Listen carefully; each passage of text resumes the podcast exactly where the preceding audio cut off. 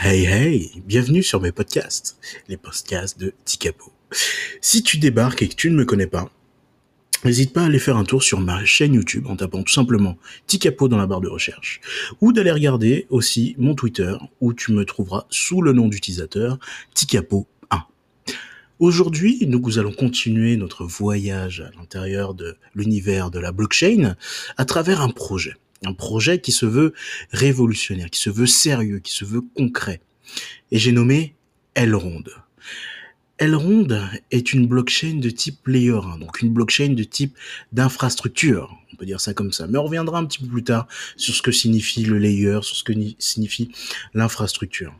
Ce qu'il faut savoir, c'est que ce projet a pour but de démocratiser l'adoption et l'utilisation de la blockchain au plus grand nombre. C'est-à-dire que même pour que demain, Tata Monique, qui possède un iPhone, soit en mesure de télécharger une application et d'interagir avec l'écosystème de la blockchain en quelques clics. Ok, alors maintenant je pense qu'il est temps de vous expliquer qu'est-ce qu'elle ronde. Mais juste avant ça, je vais parfois utiliser du coup du vocabulaire propre à l'univers de la blockchain qui, euh, si vous n'êtes pas encore bien à l'aise avec tout cet univers, va vous paraître un petit peu barbare. Je le fais volontairement pour par la suite le vulgariser. Parce que demain, si vous d'aventure il vous arrive de vous intéresser à un autre projet, euh, c'est des, des, mots que vous allez voir revenir donc souvent. Donc, en les entendant comme ça et en les lisant par la suite, vous comprendrez, vous ferez tout de suite une assimilation grâce à, je l'espère, la vulgarisation que je vais en faire. On retourne et on se refocus sur le sujet. Qu'est-ce qu'Elrond Alors, Elrond, c'est un projet dont on commence à beaucoup parler depuis quoi aller euh, bientôt un an maintenant depuis la sortie du mainnet. Donc le mainnet c'est la mise en production entre guillemets du, du projet, l'accueil du premier bloc sur la blockchain en live, voilà, grosso modo. Et Elrond a vu le jour aux alentours de 2017. En 2017, le projet a été créé dans une petite ville, ou une bonne petite ville, qui s'appelle Sibiu. Alors, t'imagines bien, Sibiu, ce n'est pas une petite ville que tu vas trouver aux abords de Nice, où ce n'est pas non plus dans la Caraïbe, mais c'est une ville de Roumanie. En effet, le projet a été créé par deux frères, Benjamin et Lucian Minkou, qui ont tous les deux un background du coup technique, qui ont bossé dans de très grandes entreprises, mais tout ça, euh, je vous ferai un petit insight là-dessus quand je vous ferai la section qui traitera de la team derrière ce projet fou furieux. L'objectif d'Elrond, c'est de redéfinir l'infrastructure de la blockchain de Layer 1.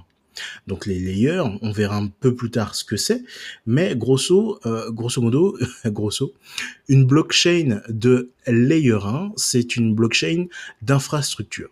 C'est une base, c'est une vraie blockchain, du coup, qui émet des blocs et qui fait des transactions. L'accent qui est mis sur cette blockchain, il se compose en trois points. Donc c'est plutôt les accents. La sécurité, l'efficacité, la scalabilité et l'interopérabilité. Je reprends un petit peu tout ça. La sécurité. Pourquoi? Cette blockchain de Layer 1 euh, fonctionne aussi avec un mécanisme de SPOS pour Secure Proof of Stake. Encore une fois, euh, comme je l'ai annoncé dans euh, le podcast sur la blockchain, le Secure Proof of Stake, ça veut dire que vous détenez un certain nombre de jetons, là en l'occurrence des EGLD, que vous allez venir euh, déléguer auprès d'un staking provider, donc quelqu'un qui a des serveurs qui permettent de, de, déposer un collatéral, voilà, que vous venez ajouter au réseau et qui va sécuriser ce dernier et l'aider à valider des transactions. Donc la sécurité avec le côté SPOS pour Secure Proof of Stake. L'efficacité avec ce qu'on appelle les TPS. TPS ou le multishard qu'on va voir après, les TPS pour le, euh, les transactions par seconde, le nombre de transactions par seconde. Il faut savoir que Elrond, à l'heure actuelle, c'est un projet qui est en mesure de traiter 15 000 TPS, donc transactions par seconde, et un time block, donc un, temps en fait pour pour euh, renouveler tous les blocs d'environ 6 secondes. Ça, c'est quelque chose que vous pouvez voir à l'adresse explorer.elrond.com. Mais ça, on reviendra dessus un petit peu après.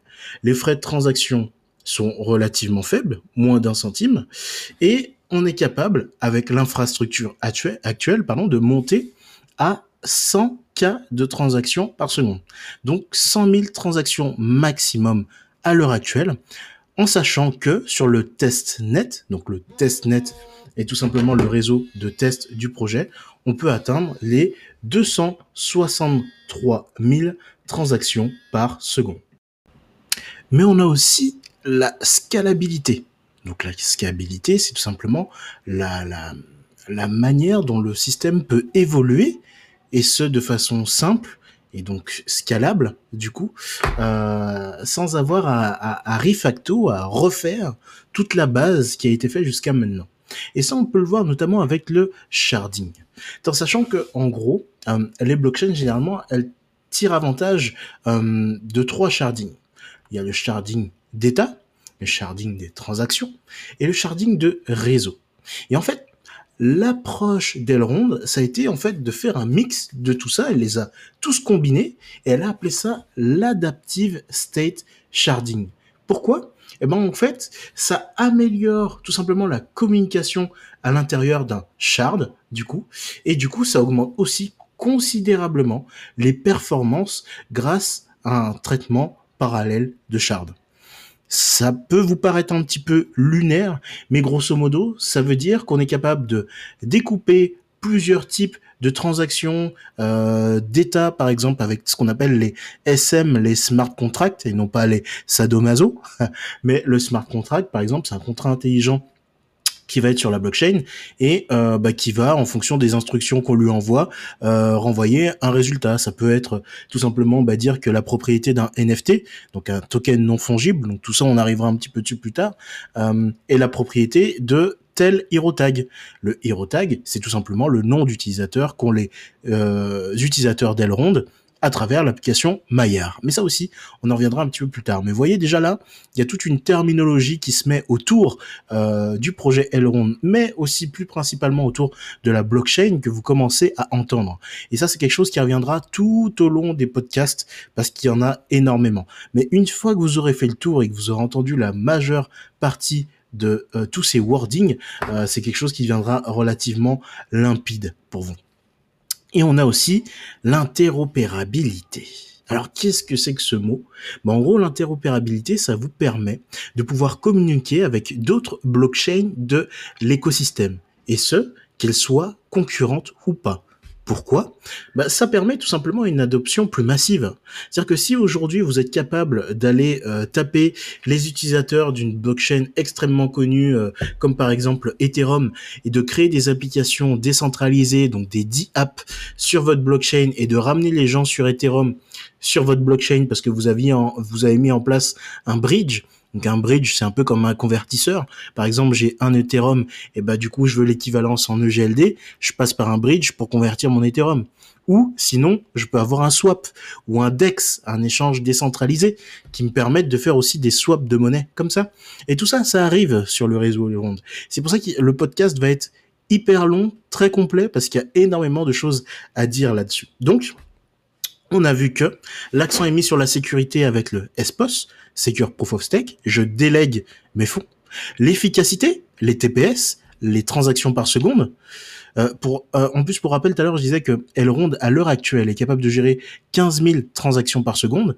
Euh, le réseau actuellement est en capacité de gérer jusqu'à 100 000 transactions par seconde. Mais si on prend quelque chose de plus concret pour que l'image vous parle plus, on va prendre le petit bout de plastique que vous avez dans votre poche constamment tout au long de la journée. J'ai dénommé votre carte bancaire. Le réseau Visa Mastercard à l'heure actuelle est capable de gérer jusqu'à 24 000 transactions par seconde. Et là, vous vous rendez compte que le système, à l'heure actuelle, est capable de gérer jusqu'à 100 000 transactions par seconde. Et lors du testnet, donc des tests sur le réseau de test, donc le testnet, on a été capable de pousser la machine à 263 000 transactions par seconde. Donc c'est déjà là où on voit que le système financier actuel est déjà pas à saturation, mais est déjà obsolète vis-à-vis de tous les applicatifs qui sont possibles d'être mis en place grâce à la blockchain sur quel que soit l'univers sur lequel on a envie de se pluguer.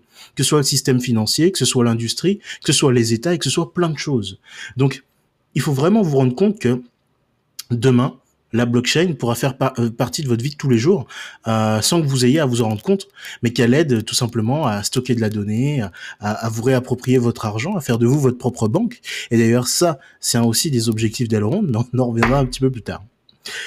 Du coup, voyons ça un petit peu euh, d'une façon un petit peu plus globale. On a vu que Elrond, c'est une blockchain de layer 1, donc une blockchain de type infrastructure, qui a envie d'onboarder énormément de gens pour faciliter l'adoption de la blockchain.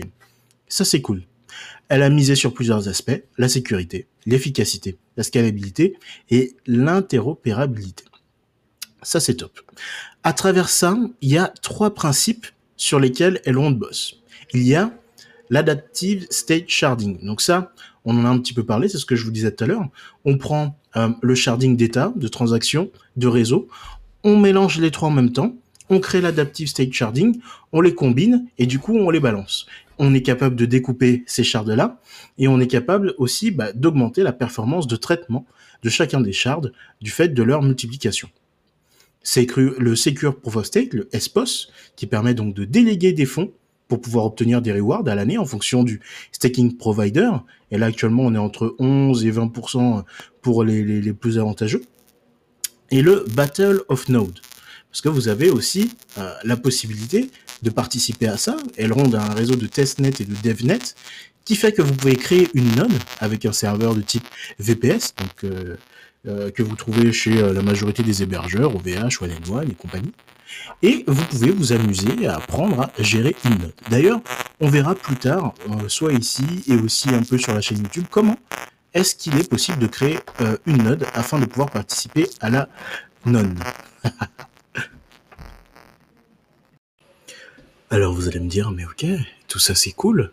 Seulement, est-ce que Elrond a une monnaie? Parce que, d'accord, on a compris que Elrond avait une blockchain de type Layer 1, mais du coup, est-ce qu'on échange du Elrond? Eh bien non, on échange en fait du EGLD. EGLD, c'est tout simplement la monnaie de la blockchain Elrond. C'est elle qui permet de payer les fees, donc les frais de transaction par exemple, mais euh, aussi donc d'envoyer du Elrond d'un utilisateur à un autre, de créer du smart contract, bientôt des NFT, euh, et en fait ça vous permet tout simplement de pouvoir échanger. C'est la monnaie de la blockchain de base. Et de cette monnaie va découler tout un tas d'autres items, ce qu'on appelle des assets, euh, qui sont au format ESDT pour Elrond Standard Digital Token.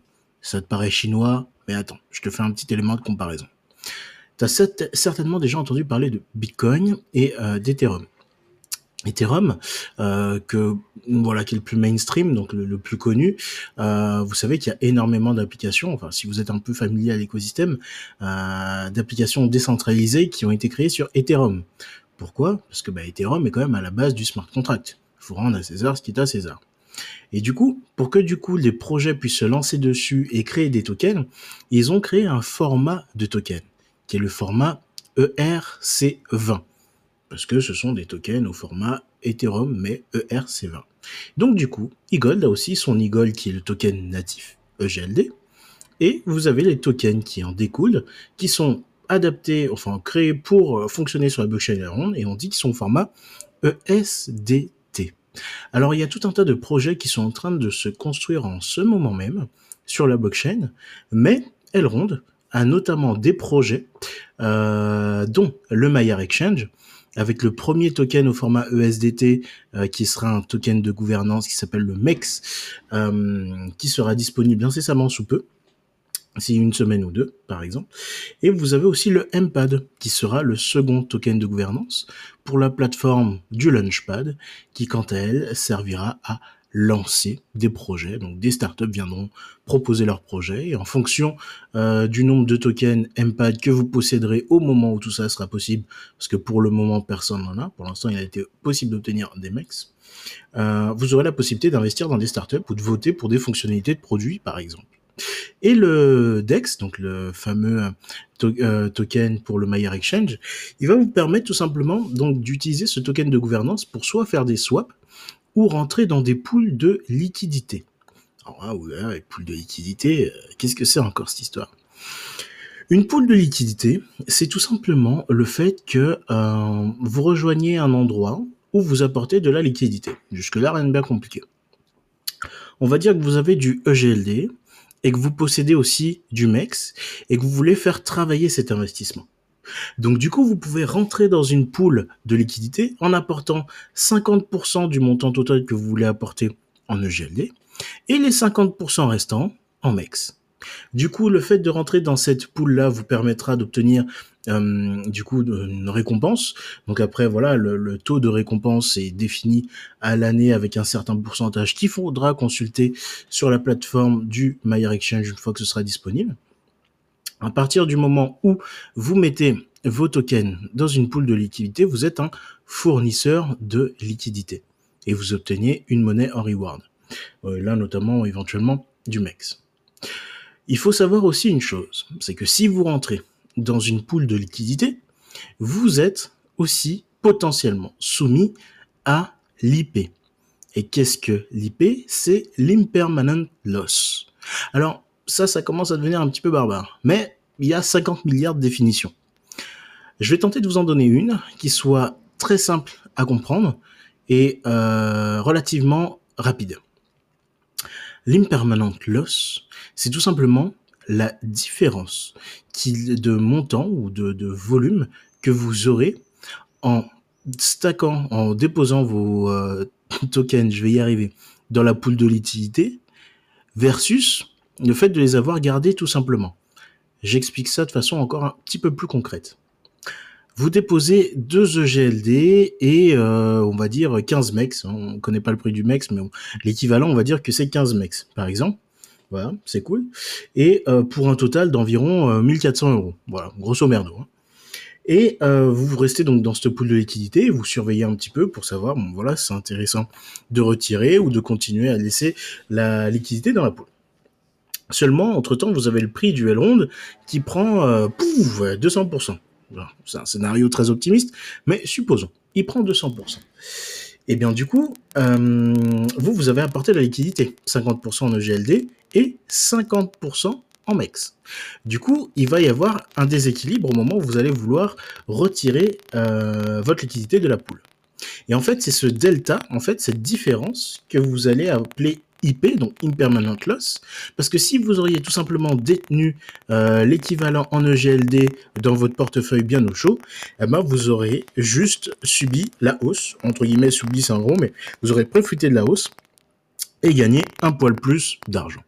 C'est tout simplement ça. Alors c'est pas un sujet qui est hyper facile, d'autant plus qu'il est euh, propre à l'interprétation de chacun. Donc encore une fois, c'est ma vision, mais ce n'est pas la vision classique, quoi. D'accord?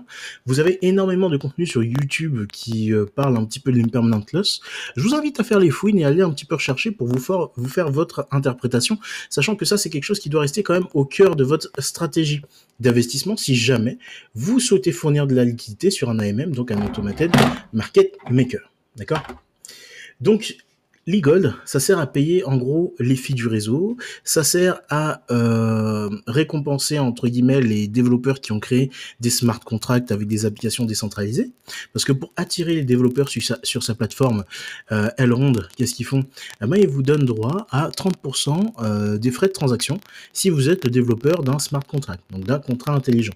Ce qui fait que si vous avez énormément d'utilisateurs qui viennent utiliser votre solution, eh ben, vous incrémentez votre portefeuille en EGL parce qu'à chaque fois que le smart contract est utilisé, vous remportez 30% des frais de transaction. Et ça, c'est plutôt cool et c'est pas mal sexy pour attirer les développeurs afin qu'ils puissent construire des applications décentralisées directement sur le réseau Elonde. Bien. Passons maintenant en revue l'équipe.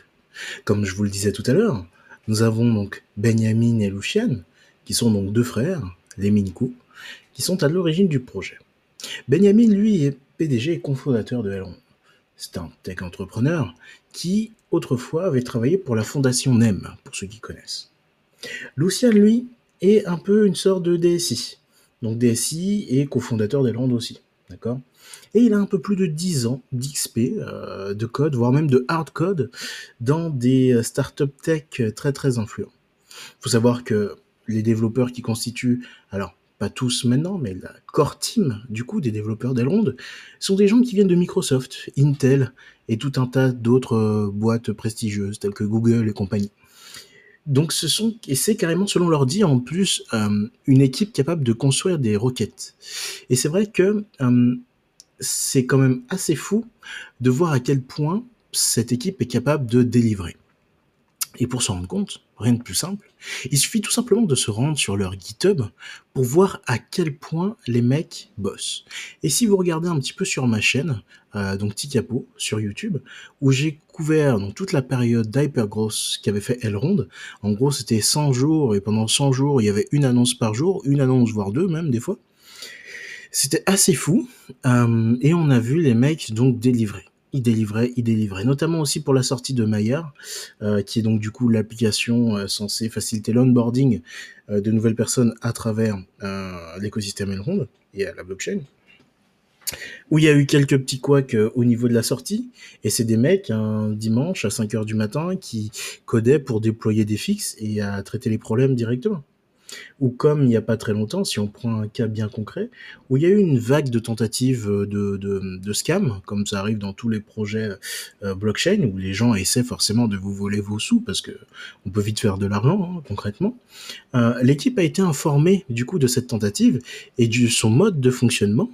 Et eh bien deux heures après, il publiait un fixe pour rendre ce mode de phishing, de, de hack, complètement euh, obsolète. C'est-à-dire qu'en deux heures, ils ont pris euh, le temps qu'il fallait pour comprendre, analyser et solder le problème euh, de la tentative de phishing. Donc c'est une équipe qui est très performante, qui est très réactive et extrêmement impliquée dans son projet et qui est aussi très très proche de sa communauté. Vous avez aussi un autre Lucian, Lucian Todea, qui lui est directeur d'exploitation, et c'est aussi un des cofondateurs. Mais c'est quelqu'un qui a bossé du coup dans la tech pareil depuis 15 années, et sur des technos toujours aussi folles dans des très très gros projets. Vous avez Félix Crisan, qui est directeur de la recherche, donc en gros R&D, et les cofondateurs de BKTO. Donc c'est un des plus gros exchanges de Roumanie. Vous avez Radu Schiss, qui est directeur de la technologie, et c'est un doctorant en informatique, qui est spécialisé en machine learning. Hmm. Machine learning, donc c'est de l'IA, ça peut être aussi du deep learning, c'est entraîner bah, des machines à apprendre toutes seules et à se performer. Vous avez Adrien Trubria, directeur de l'ingénierie, qui a 10 ans d'expérience en tant qu'ingénieur logiciel, dont 3 ans chez Intel. Intel, vous savez ce que c'est, c'est les processeurs qu'il y a dans vos Mac, euh, dans vos PC, euh, c'est euh, tout un tas de choses. Donc du coup, rien que pour vous montrer un peu la core team de quoi elle est constituée, il y a quand même du, du lourd, du très très lourd.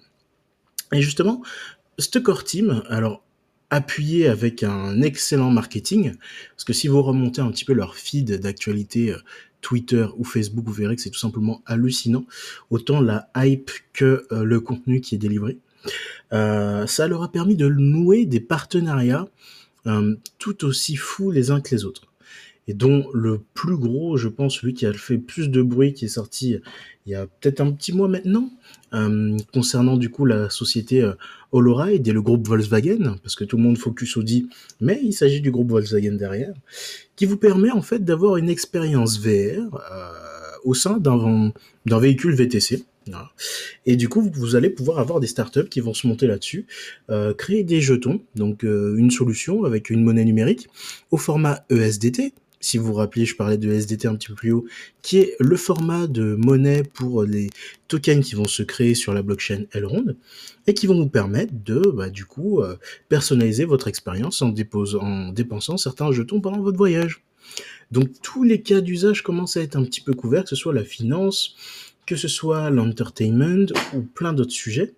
Et c'est là où on voit en fait quelle onde, à terme, peut vraiment devenir incontournable dans l'écosystème.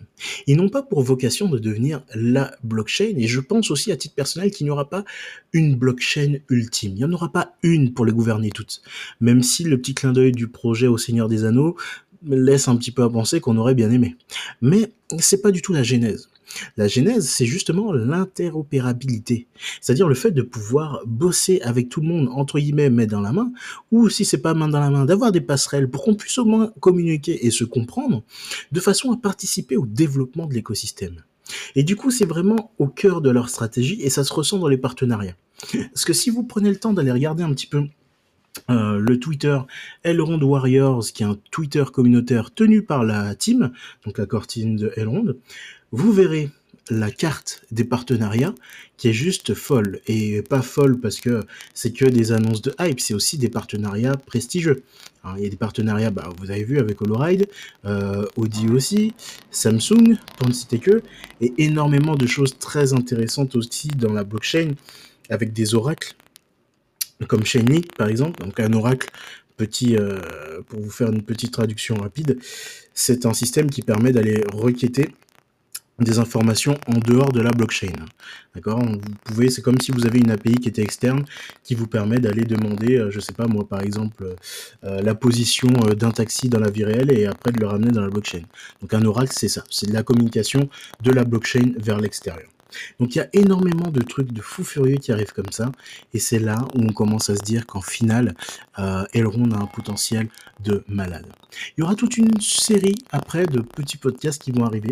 La prochaine sera concernant le Maya Exchange, qui est la première vraie grosse application décentralisée créée par l'équipe, qui va être mise en production incessamment sous peu, qui est en cours de test euh, à l'heure où je vous parle ou à l'heure où j'enregistre ce podcast du coup. Et après, vous en aurez un autre sur le MPad. Puis, vous allez avoir beaucoup plus de podcasts sur des cas d'utilisation. Également aussi sur Maya, l'application. Où, bah forcément, il n'y a pas la vidéo ici. Mais euh, je vais avec vous, euh, en essayant de vous faire ça en audio description, euh, partager et parcourir l'application de façon à ce que vous puissiez la prendre en main. Vous pourrez comme ça la télécharger et commencer à la prendre en main. Que vous investissiez ou pas, on s'en fout, mais c'est au moins comprendre ce que c'est et comment ça fonctionne. De façon à peut-être ben, vous permettre d'acheter votre premier EGLD à terme et faire en sorte que vous ayez fait le premier pas et que vous aussi, vous participiez indirectement à la démocratisation de la blockchain, mais surtout de l'écosystème de la blockchain Elrond. Voilà, je pense que maintenant vous avez les bases, ne serait-ce que pour comprendre pourquoi Elrond, qu'est-ce que c'est, quelle est la vision, où est-ce qu'ils vont, à quoi ressemble l'écosystème. Après ça, je vous ferai un nouveau podcast parlant du Maya Exchange, parce que c'est l'application décentralisée du projet qui est censée arriver assez simplement sous peu. Et du coup, avant la sortie, si jamais vous avez envie d'essayer, ce serait bien d'avoir quelques bases pour pouvoir commencer à l'utiliser. Ensuite, nous parlerons de l'application Maya afin d'interagir avec tout ça et potentiellement aussi commencer à obtenir des crypto-monnaies à travers cette application. Nous parlerons ensuite des SP, staking providers, euh, qui sont les personnes à qui vous pouvez déléguer vos jeux GLD pour obtenir des intérêts à l'année et du coup faire fructifier votre portefeuille et ainsi l'incrémenter. Nous parlerons après du MPAD et potentiellement de bien d'autres choses. Mais ça, je vous laisserai l'occasion de le découvrir au fur et à mesure des nouveaux podcasts. Je n'ai pas encore de temporalité, je fais ça sur mon temps libre. J'essaierai de vous en publier le plus possible. En attendant, c'était Ticapo. J'espère que cette présentation vous a plu et n'hésitez pas à me le faire savoir sur Twitter, Ticapo1 ou sur YouTube, Ticapo. Très bonne journée ou soirée en fonction du moment où vous écoutez ce podcast et je vous dis à très vite.